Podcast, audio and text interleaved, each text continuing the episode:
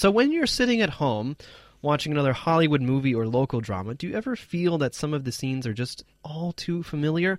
Turns out you're not the only one. Recently, Chinese internet users came up with a list of the 60 classic and cliched plot devices. So, I mean, looking at your experiences, you know, watching a movie, whether it's Hollywood, Chinese, a TV show, or whatever, how often do you think that you come across these types of like cliched, or at least maybe not to do with this list, but just you know, in general, where you're watching a movie or a show and you just feel like, huh, I think I've I'm pretty I'm pretty sure I've seen something like this before. Does it happen often?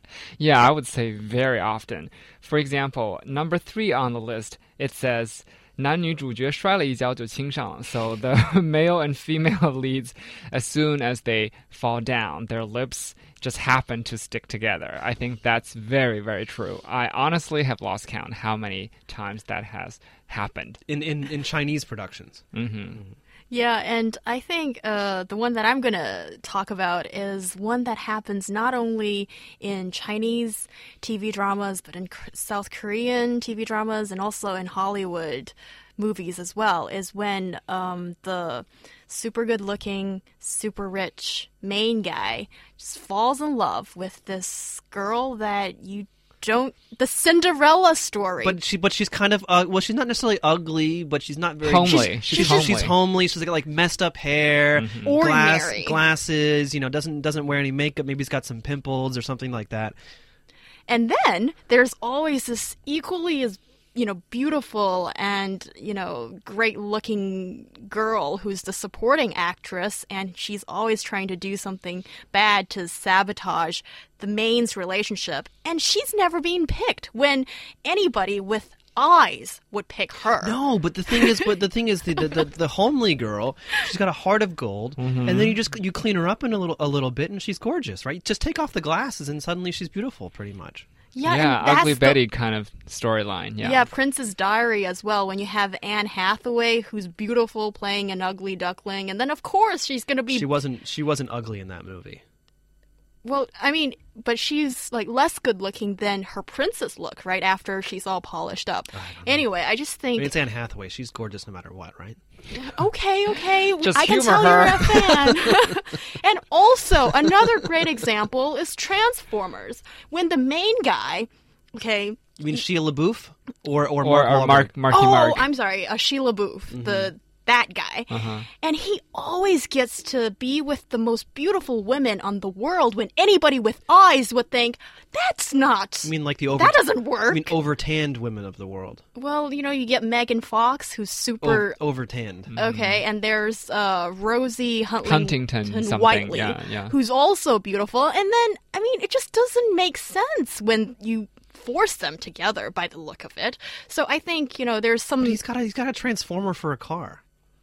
That's, yeah, that's that could be it. That could of, be it. That's a lot of street cred right there. No, it's not. I think no, it's not. I'm not convinced at all. And that thought just bugged me all the way the, when I was watching that movie. One of the things that that really um, bugs me about, especially Chinese TV. Um, I don't really watch very many movies anymore. Uh, I don't really watch that much TV anymore.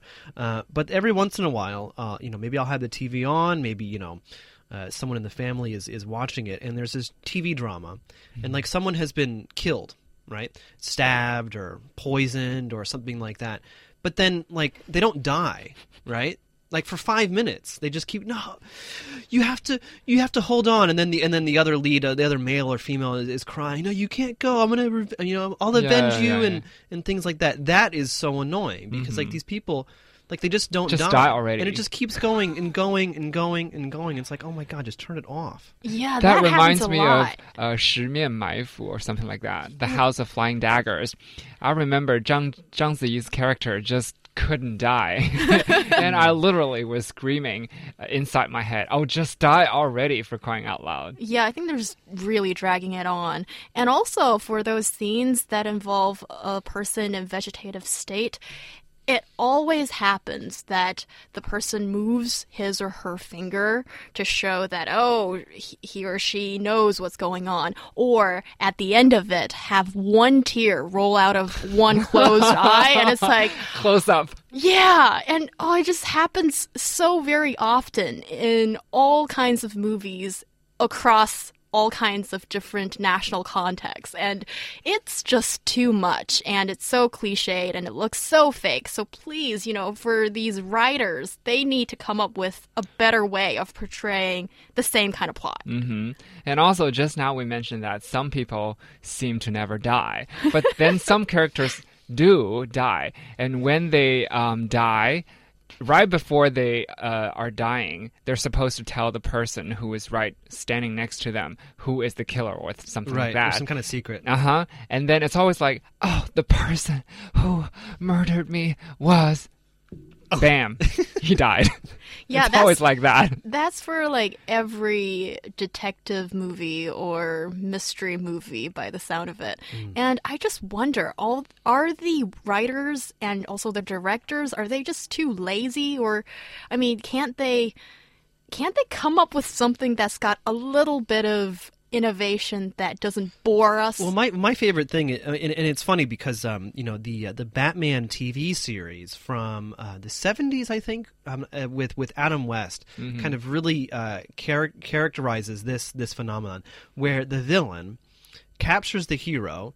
But then keeps talking, like actually won't kill the hero, but keeps talking until like rescue uh, rescue arrives or like they're able to get out of the trap. I mean, seriously, go back and watch like an old Batman movie or an old Batman TV show with Adam West. Every single episode, the Joker, he gets captured by the Joker, and he gets put in like this elaborate, you know, uh, uh, torture slash killing device, and he always gets out because like the torture device, it takes too long, or the villain just keeps talking too long.